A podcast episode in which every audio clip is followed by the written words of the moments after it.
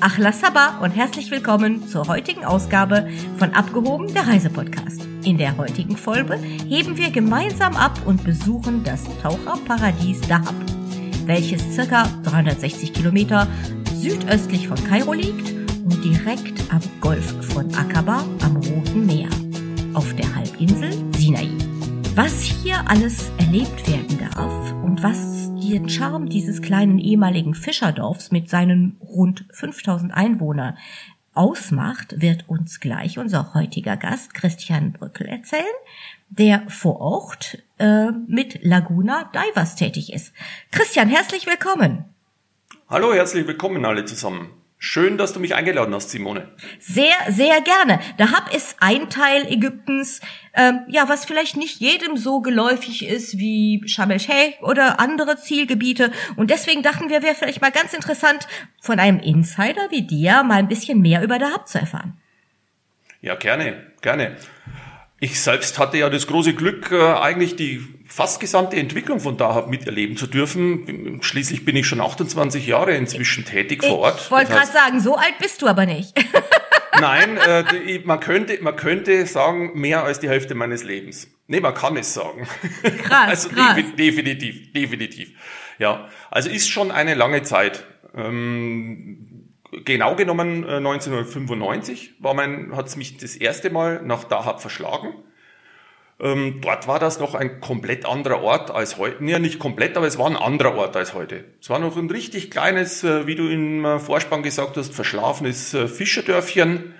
Ähm, man konnte an allen Ecken und Enden äh, auch die Hippies sehen. Es war also eine bekannte Siedlung zum Relaxen und zum Runterkommen. Wir haben damals immer gesagt, wenn man die heutige Promenade damals am, am Ufer an den Cafés entlang gegangen ist, äh, man musste gar nichts konsumieren und war am Ende der Promenade dann richtig stoned. Schön. Das ist heute nicht mehr der Fall. Wie schade. Ja, das ist heute nicht mehr der Fall, was nicht heißt, äh, dass nicht der eine oder andere Beduine noch ein größeres Feld im äh, Hinterland äh, mit ein bisschen, ich sag mal ganz vorsichtig, Gras züchtet. Eher nicht wie die Kamele. Aber das lassen wir lieber mal einfach so stehen. Das ist jetzt mal nicht der Hauptgrund, um nach Dahab zu reisen, gell? Nein, das hat sich sehr geändert. Also vor den 90er Jahren war das definitiv einer der Hauptgründe. Ähm, es war auch tatsächlich so, ähm, im 1995, als ich das erste Mal dorthin kam, gab es dort an und für sich genau zwei Tauchbasen. Ähm, das eine war, die jeder heute noch kennt und auch noch offen ist, Inmo Divers. Ähm, und die andere war eigentlich schon Laguna Divers. Also Laguna Divers hat äh, offiziell mit anderen Partnern im November 1994 eröffnet. Ähm, mich hat's im März 95 schon hingeschlagen und ab September 95 war ich schon ein Teilhaber der Laguna Divers. Das heißt, es war wirklich ein kleines verschlafenes Örtchen mit äh, kaum Infrastruktur. Ich erinnere mich immer wieder gern an mein erstes Auf, äh, an die erste Zeit, das erste Mal, als ich nach Dahab kam. Äh, ich war eigentlich schockiert, wo mich dort äh, ja dieses Taxi abgesetzt hat, mehr oder weniger mitten in der Wüste. Ein Hotel, drumherum nichts. Es war auch noch nachts. Ja, also ich hatte eigentlich den Impuls, gleich wieder mit dem Taxi wegzufahren. Aber Gott sei Dank bin ich da geblieben. Du hast es nicht ähm, bereut, da zu bleiben. Ich habe es Nee, ich habe es definitiv nicht bereut. Das sieht man auch daran, dass ich äh, heute noch, also nach der langen Zeit, immer noch an Dahab hänge. Es für mich eine fast gewisse zweite Heimat ist. Ähm, wir sind vor Ort ähm, sehr stabil bekannt, sowohl als Arbeitgeber als auch als Anbieter von, äh, einer Tauchbasis. Das ist dann schon nett. Es ist wie eine zweite Heimat, immer wieder hinzukommen. Ein bisschen nach Hause kommen. Damals, hm, wie gesagt, war Dahab noch etwas anders als heute. Es hat sich natürlich entwickelt. Ähm, also man kann heute die Promenade entlang laufen, ohne am Schluss ähm, dann nicht mehr autofahrtüchtig zu sein. Das ist also kein Problem. Und es ist auch, es hat sich natürlich auch positiv, sehr viel positiv entwickelt. Ich erinnere mich noch in den 90er Jahren, wenn man in die Wüste geblickt hat, äh, sah man eigentlich überall was man heute jetzt Gott sei Dank nicht mehr sieht, überall äh, Plastiktüten an den Büschen hängen. Also es ist kärgliche Natur und überall Plastiktüten. Dort hat sich sehr, sehr viel getan. Es ist äh, wirklich die Awareness äh, für die Natur jetzt auch ein, eingezogen. Ähm, es liegt kein Müll mehr rum, es wird aufgeräumt, es wird ähm, ja immer wieder Müll sammeln auch am Strand gemacht. Das ist einer der richtig, richtig positiven Entwicklungsschritte. Ähm, ob jetzt positiv oder negativ zu werten ist, ist äh, die Entwicklung des Ortes selber. Er ist natürlich gewachsen. Nun, wir reden über ja, 27, 28 Jahre.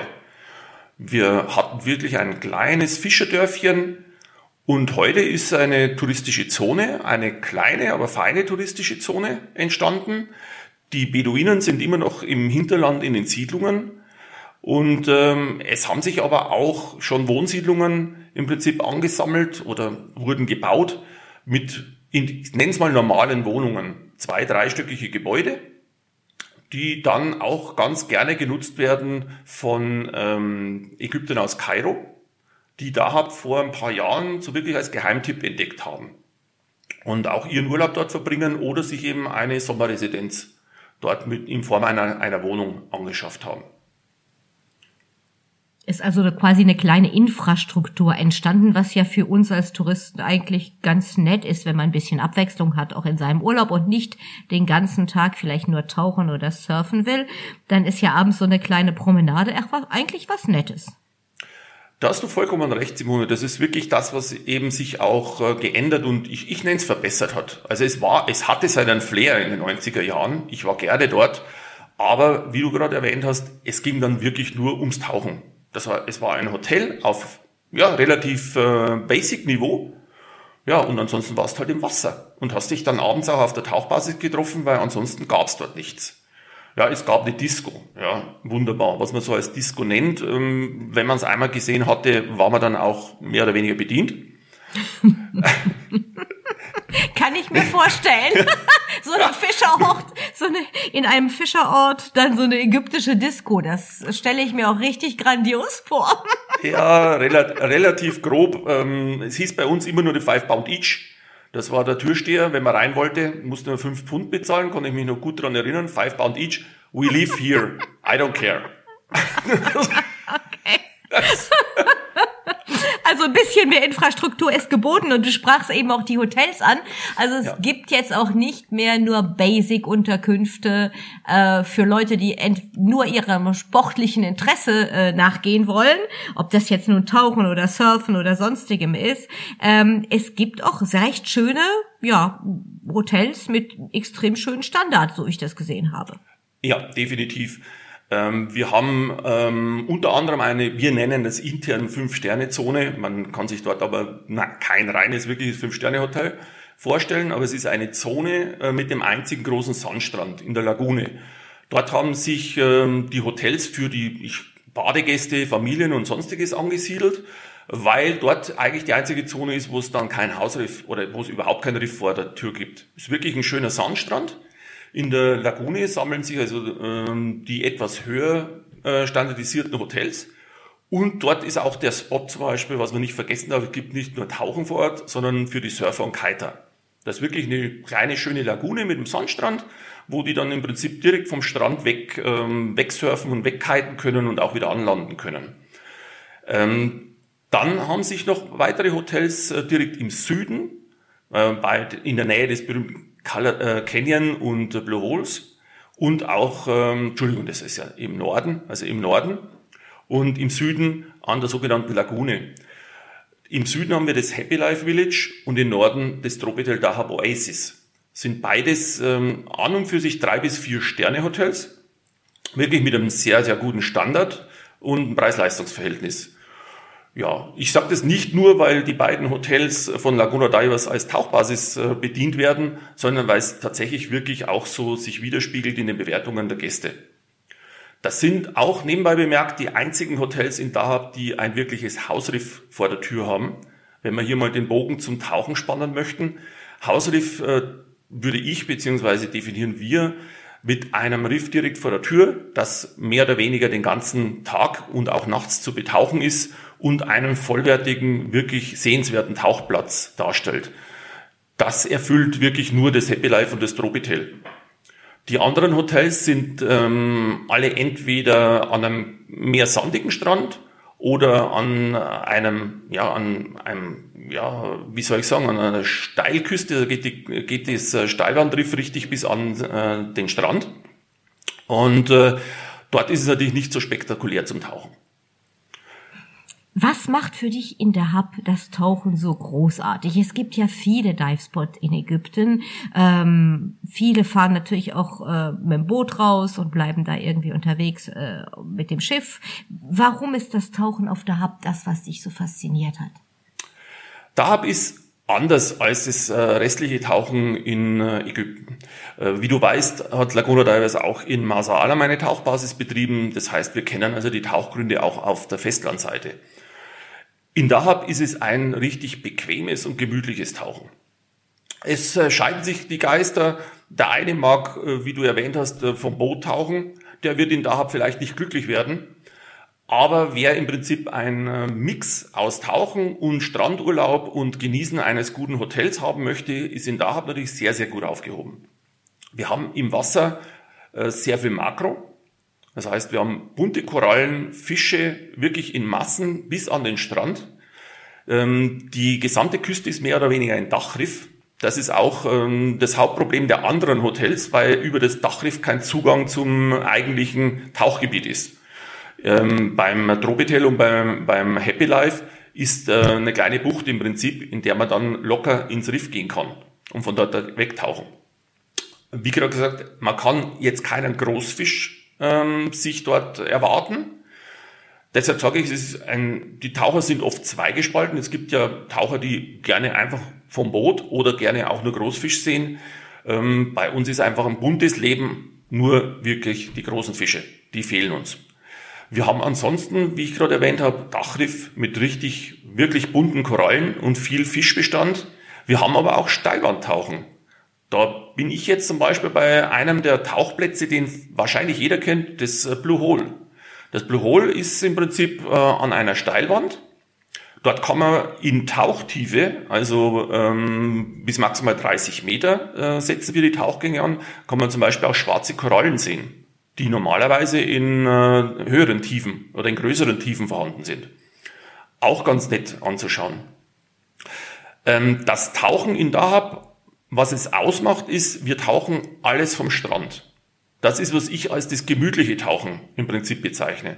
Man fährt mit äh, einem Jeep an den Tauchplatz, legt dort eine Decke aus, kann dort in aller Ruhe aufrödeln und hat an allen Tauchplätzen einen bequemen Einstieg ins, äh, ins Meer.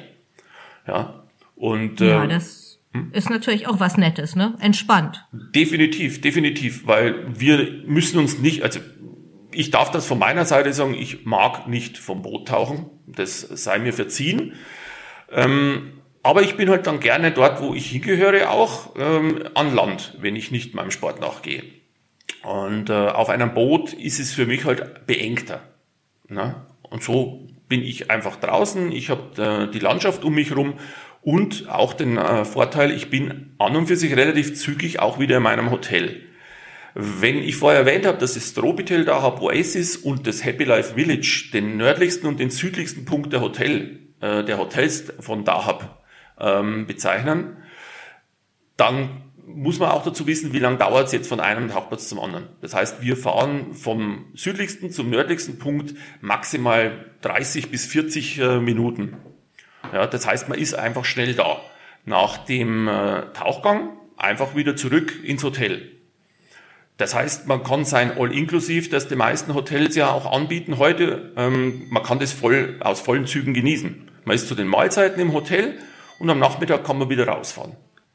Dann haben wir natürlich äh, die Vorteile des Riffs direkt vor dem Hotel, was auch Nachttauchgänge und Early Mornings äh, ganz easy locker möglich macht.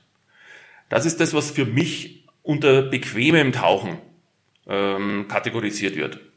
Und Klingt vor allen Dingen cool, wenn einer der Partner vielleicht gar nicht taucht, weißt du? Dass man also kurz trotzdem so eine Art Familienurlaub erleben kann. Eventuell mit Kindern sogar, mit Familie. Und wenn einer oder zwei davon tauchen und die anderen immer wieder halt eben dann man sich zurück zum Mittagessen und so treffen kann, das ist natürlich schön. Dann ist die Familie nicht so auseinandergerissen, ne? Es geht sogar noch weiter, wenn du gerade jetzt Familien oder äh, tauchende, nicht tauchende Pärchen erwähnst, weil die Nichttaucher auch jederzeit gerne mit rausfahren können. Das heißt, jeder der Tauchplätze, ich habe ja vorher erwähnt, dass das Riff bis an die Oberfläche geht. Jeder der Tauchplätze ist ja auch ein superklasse Schnorchelplatz. Das heißt, die Nichttaucher kommen in der Regel an den Tauchplätzen auch auf ihre Kosten, indem sie dort einfach ins Wasser gehen und äh, ein bisschen schnorcheln, wenn sie das möchten. Oder einfach im Hotel ja, die Sonne genießen. Beim Fantastisch, also auch für Kinder wahrscheinlich sehr, sehr schön, für, oder? Ja, für Kinder ist zum Beispiel im Happy Life auch ein nicht ein, ein Wasserpool, Wasserrutschen äh, Paradies, aber es gibt zwei, drei Wasserrutschen auch, wo sich auch die Kinder richtig wohlfühlen. Äh, das Hotel ist relativ ähm, weitläufig, weit ab von allem. Das heißt, man kann die Kinder laufen lassen. Es kann im Prinzip nicht, nicht wirklich was passieren. Das ist eigentlich immer ganz angenehm für die Familien. Und die Zimmer sind ungewöhnlich groß. Das heißt, also dort sind auch Familien sind da wirklich gut aufgehoben. Und äh, im All-Inklusiv das Eis am Nachmittag muss man ja nicht erwähnen. Das ist ja immer da. Also das heißt, die Kinder kommen schon auch auf ihre Kosten. Klingt erstmal super für Familien. Was war denn bei dir jetzt bei den Tauchgängen? Das muss ich jetzt doch mal fragen. Dein absolutes Wow-Erlebnis. Was hast du mal in der Hub gesehen, wo du gesagt hast, das ist Wahnsinn? Das ist sehr schwierig. Das ist wirklich schwierig, Simone, weil für mich die gesamte Unterwasserwelt in Dahab einfach immer wieder was Neues äh, aufzeigt. Ich, ich genieße es, reinzuspringen, äh, die bunte Korallenwelt um mich herum zu haben, an jeder Ecke im Prinzip äh, Fischschwärme, die man sich anschauen kann. Das ist wirklich etwas, was ich sehr genieße. Ich brauche keine äh, großen Tiefen und äh, ich, ich könnte dir wirklich kein absolutes Highlight sagen, weil jeder Tauchgang für mich immer ein Erlebnis ist in Dahab. Ich würde mal sagen, intakte Korallen ist schon ein Highlight an sich, oder heutzutage? Ja, dort haben wir sehr, sehr viel Glück gehabt. Also natürlich ähm, sieht man natürlich auch äh, den Tourismus, den Tauchtourismus, der hinterlässt natürlich auch äh, ein paar Spuren, insbesondere mit Nationalitäten, die nicht so sensibel auf den Naturschutz ähm, gepolt sind. Gibt es ja noch genug, die dann auch meinen, tauchen zu müssen. Ähm, aber wir haben gesehen, immer wieder bei den Unterbre Unterbrechungen, jetzt gerade äh, in Corona-Zeiten war ja auch relativ wenig los, wie brutal schnell sich das Riff im Prinzip wieder in eine bunte Fischsuppe verwandelt. Also diese, diese, ich sag mal, Gerüchte, äh, dass dort auf Jahrzehnte lang alles kaputt ist mit Tourismus, können wir jetzt so überhaupt nicht nachvollziehen. Also es ist wirklich alles wirklich in, in, intakt, wirklich gut. Gerechterweise muss man natürlich sagen, in 1995 war es noch ein Ticken bunter, noch ein Ticken voller. Klar, man, wir haben jetzt Touristen vor Ort, äh, der Ort ist gewachsen, ja, es fahren auch die Fische raus. Dort weicht natürlich, der ein oder andere Fisch weicht dann natürlich aus.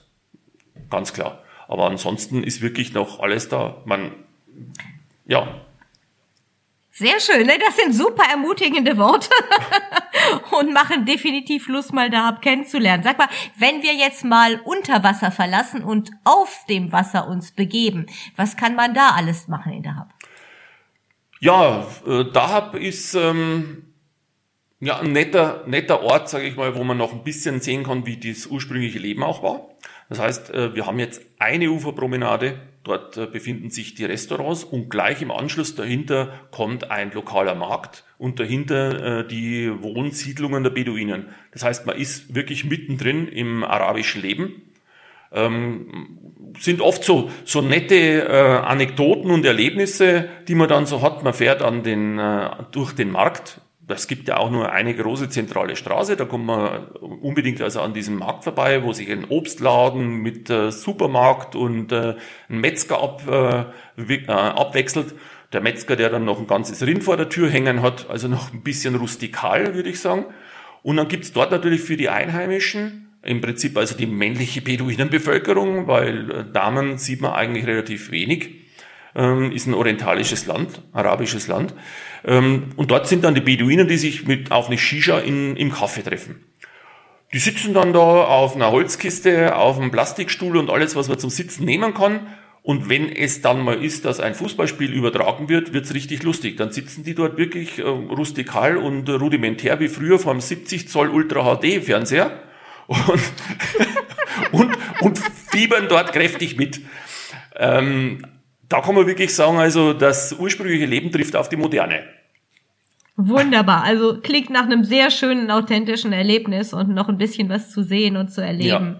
Ja. Ähm, Im Hintergrund hast du ja das Sinai-Gebirge. Kann ja. man da was unternehmen? Ja.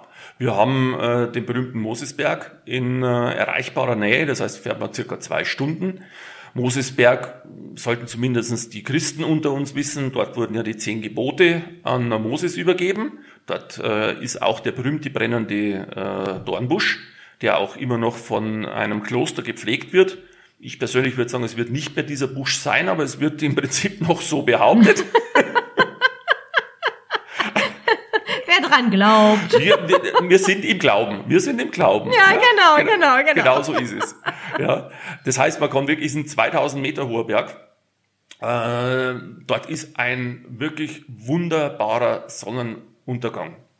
Das heißt, Entschuldigung, sondern Aufgang. Also ich bin ja hier völlig in der falschen Tageszeit gelandet. Wir, wir nehmen hier um 18.30 Uhr auf. Vielleicht bist du schon in Sundowner-Stimmung. Ja, wahrscheinlich, wahrscheinlich.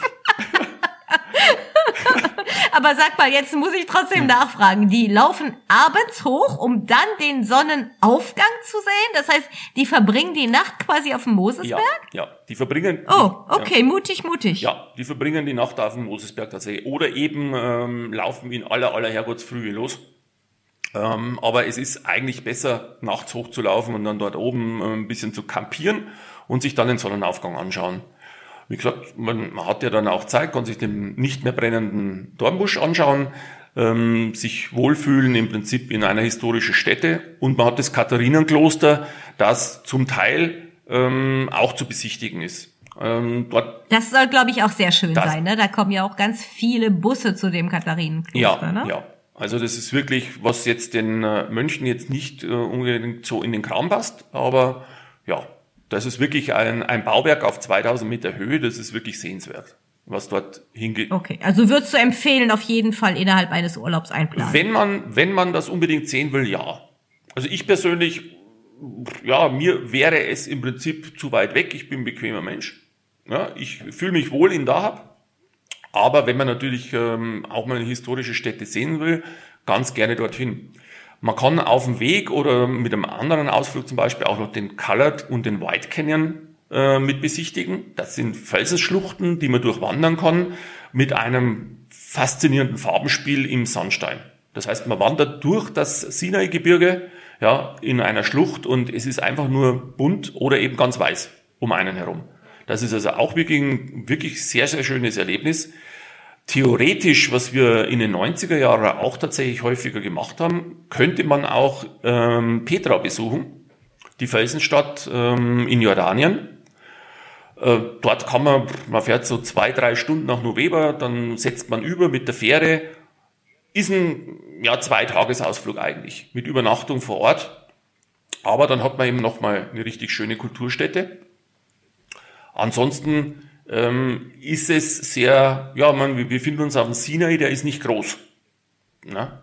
Dort gibt's dann nicht sehr viele Städten zu besuchen. Nee, nee, aber du bist ja im Urlaub. Ja. Wenn man sich schon aktiv, wenn man schon ein bisschen wandert, taucht und vielleicht dann noch ein bisschen surft und mit der Familie ein bisschen Zeit verbringt, dann ist, ja. dann ist der Urlaub schnell vorbei und man hat viele Highlights erlebt. Das ist das ja, ist wohl wahr. die Zeit im Urlaub vergeht ja wie gesagt, immer doppelt so schnell wie, wie sonst äh, normal, finde ja. ich zumindest, wenn man die Zeit genießt und, und das auch schön hat zusammen. Insbesondere. Ähm, letzt, ja, ja, insbesondere auch in einem Ort wie Dahab, wo man wirklich definitiv entschleunigt ist. Das Leben hat schon einen anderen Takt vor Ort. Und das wirkt auf äh, dich als Tourist sofort, ja, ja? Definitiv, definitiv. Also es ist wirklich alles, da gibt, es gibt keine Hektik, keine Aufregung. Ne? Es ist wirklich alles, geht alles in Ruhe. Das liegt auch daran, weil wir doch äh, in einem Ort der leben, der von Beduinen bestimmt ist. Das sind Stämme, das sind Großfamilien, äh, dort kennt jeder jeden, ja, und das Leben ist noch sehr, sehr einfach. Dort gibt's keine Hektik.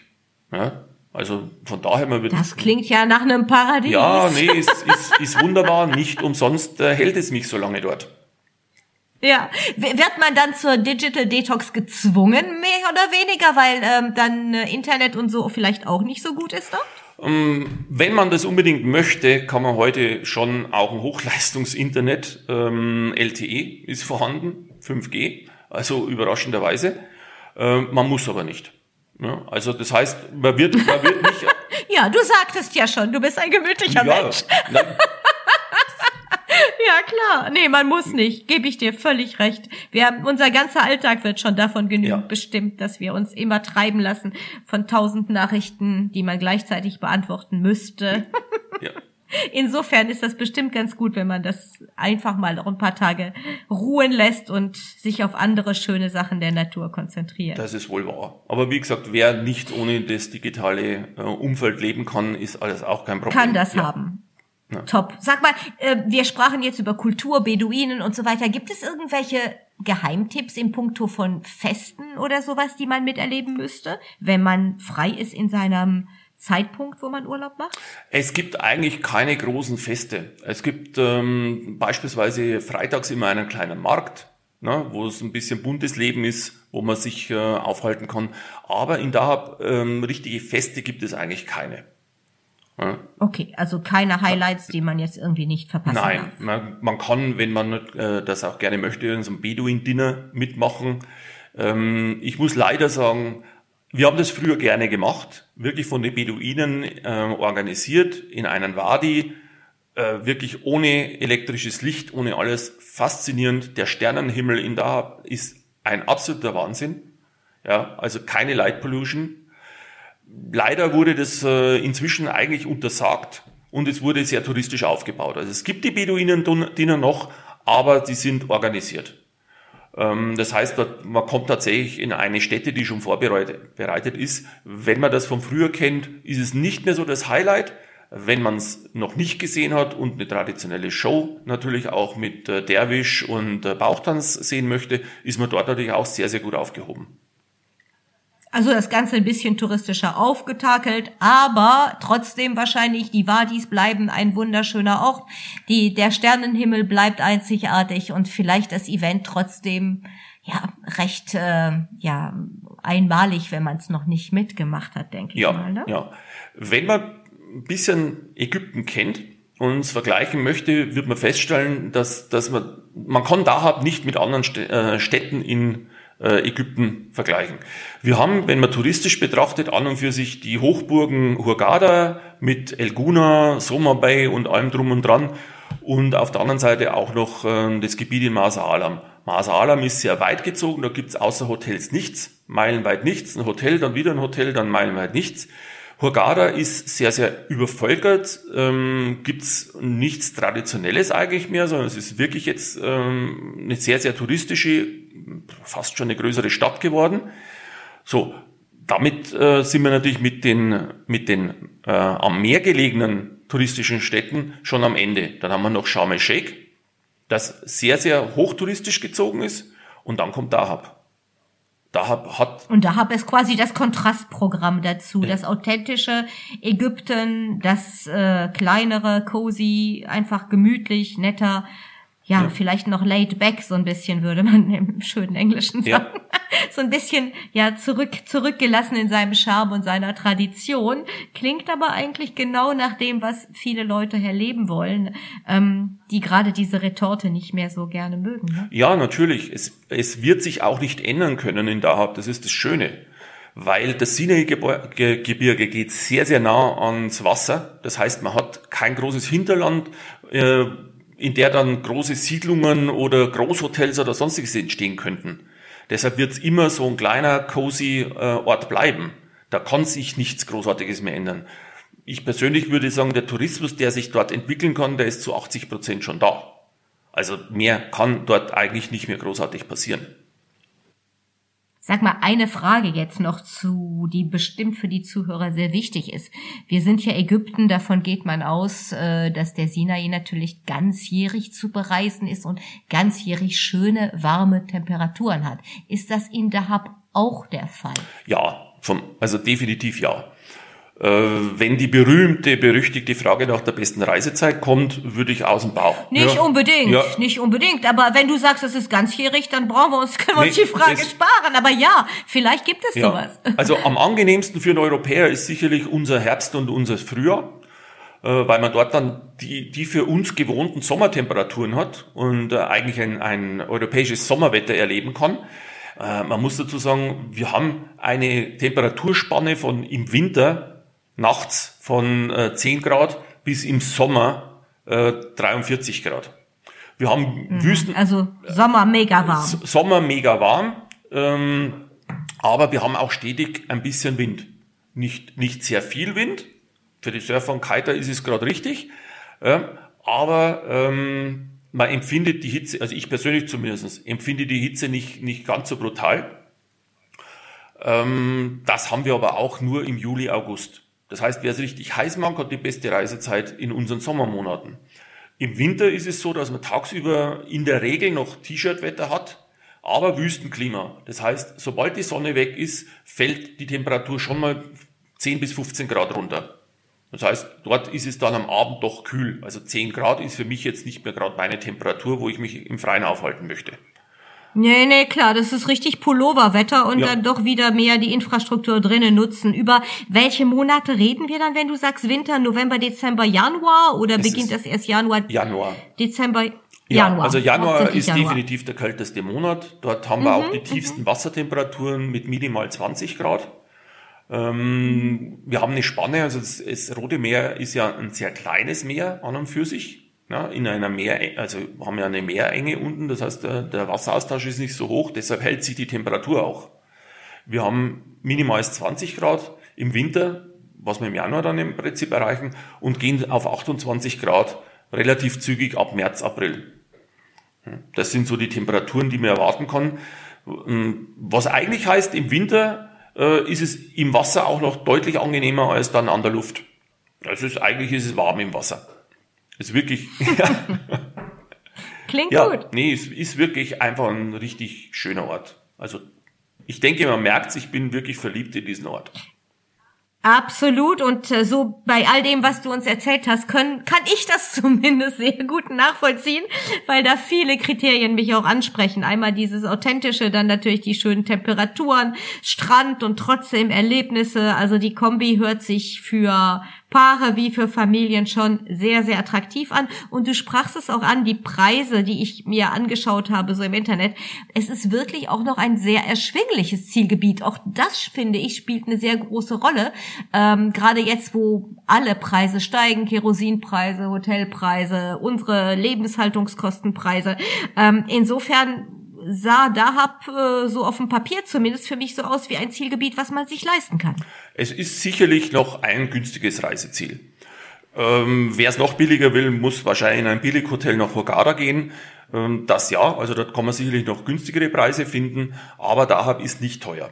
Definitiv nicht. Selbst die, die ähm, an und für sich Markenhotels, die großen Markenhotels, äh, verkaufen relativ günstig.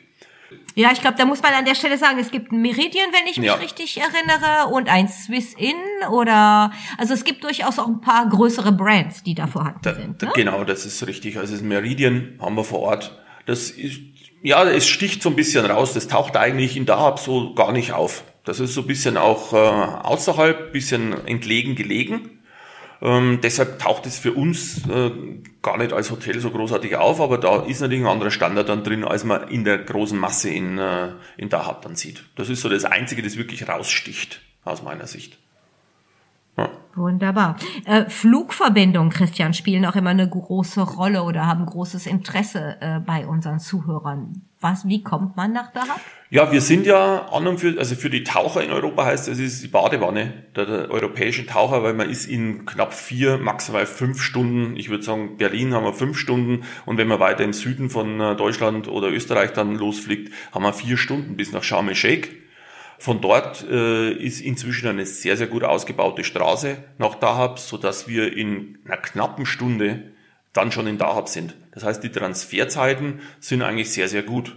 Ne? Also man ist ja, fantastisch. Also man ist quasi in, ja, also wahrscheinlich inklusive Anfahrt, Flughafen, bla bla bla, bist du zwischen sechs, sieben Stunden bist du quasi vor Ort in deinem Hotel. Also von, von Point to Point quasi da, und dann mit einer Flugzeit, wie du sagtest, vier Stunden. Dafür komplett anderes Klima während unseres Winters. Wunderschön. Ja, wir haben auch sehr, sehr viele Langzeitgäste. Also es sind wirklich sehr viele Leute dann auch vor Ort, die dort überwintern.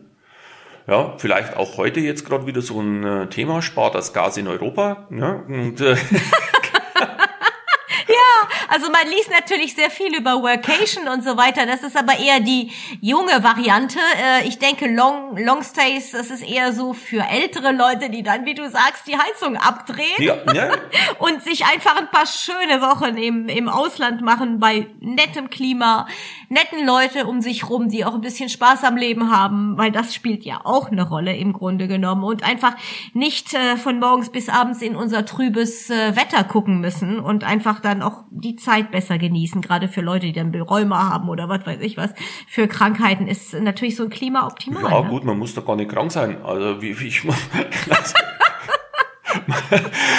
ähm, es ist tatsächlich so, ich habe mich äh, mit verschiedenen Gästen vor Ort auch unterhalten. Äh, für mich so ein Highlight war ein, ein Pärchen, äh, ein älteres Ehepaar, das mir so beschrieben hat, sie haben jetzt ihr Einfamilienhaus verkauft, weil die Kinder wollten das nicht. Die Kinder sind in der Großstadt zum Arbeiten und so weiter. Sie haben ihr, ein, äh, ihr Einfamilienhaus verkauft, haben sich eine kleine Wohnung in der Stadt äh, gekauft und sind den ganzen Winter jetzt in Ägypten. Das heißt, die, die heizen gar nicht zu Hause. Ja, das ist, äh, das gibt's. Ne? Ja, und dann guckst du morgens in die strahlende Sonne und das Leben macht Spaß. Definitiv, ja. Sehr schön, sehr schön. Hast du noch irgendein Geheimtipp, irgendwas, was du den Zuhörern unbedingt auf dem Weg noch mitgeben willst, bevor wir leider Schluss machen müssen für den heutigen Podcast?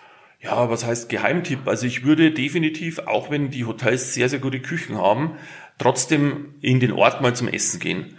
Wir haben, äh, was man von außen gar nicht so sieht, also einfach vielleicht äh, bei einem Mitarbeiter vor Ort, äh, irgendeinem Tauchlehrer, einem Surf- oder Kite-Lehrer nachfragen, was gerade so hip und in ist. Wir haben sehr, sehr gute Restaurants, von Sushi bis Fisch, vor allem Fisch. Fisch ist einfach frisch. Wer gerne Fisch isst, kann wirklich in die Fischrestaurants am Ort gehen. Also für mich, wenn, wenn man sagt Geheimtipp, einmal zumindest abends raus aus dem Hotel und draußen irgendwo was Nettes direkt an der Promenade, direkt am äh, Roten Meer äh, essen. Das würde ich auf jeden Fall. Und keine Probleme mit dem Magen hinterher? Nein, definitiv nein. Ähm, deshalb der Ratschlag, nachfragen bei irgendeinem äh, ja. Mitarbeiter vor Ort, weil tatsächlich es ist tatsächlich so, dass die Restaurants, die so als Geheimtipp gehandelt werden, immer wieder mal wechseln. Na, mal ist es dieses, mal okay, ist es jenes, was sich äh, ja. die ganze Zeit hält, wenn man dort auch mal vielleicht einen Namen von äh, einem Restaurant erwähnen, erwähnen darf. Das Sharks aber ist, klar, auf jeden ist ein Fall. Geheimtipp seit Dafür Jahrzehnten. Sharks? Sharks? Okay, ja. okay, okay. Man kriegt wahrscheinlich da alles zu essen außer Sharks. Das ist wohl, das ist richtig, ja, ist richtig. Ja. Okay, sehr schön, sehr schön. Christian, ganz vielen Dank. Das war wirklich top und ich Gerne. bin ganz sicher, der eine oder andere hat Lust bekommen, Dahab mal für sich zu entdecken. Wenn ihr Christians Tipps zu Dahab nachlesen möchtet, dann schaut bitte in unseren Show Notes rein. Wir freuen uns natürlich auch, wenn ihr unseren Podcast teilt und uns auf unseren Social Media Kanälen folgt. Wir hoffen, ihr hattet Spaß beim Zuhören und freuen uns auf die nächste Folge mit euch. Bis bald, eure Simone.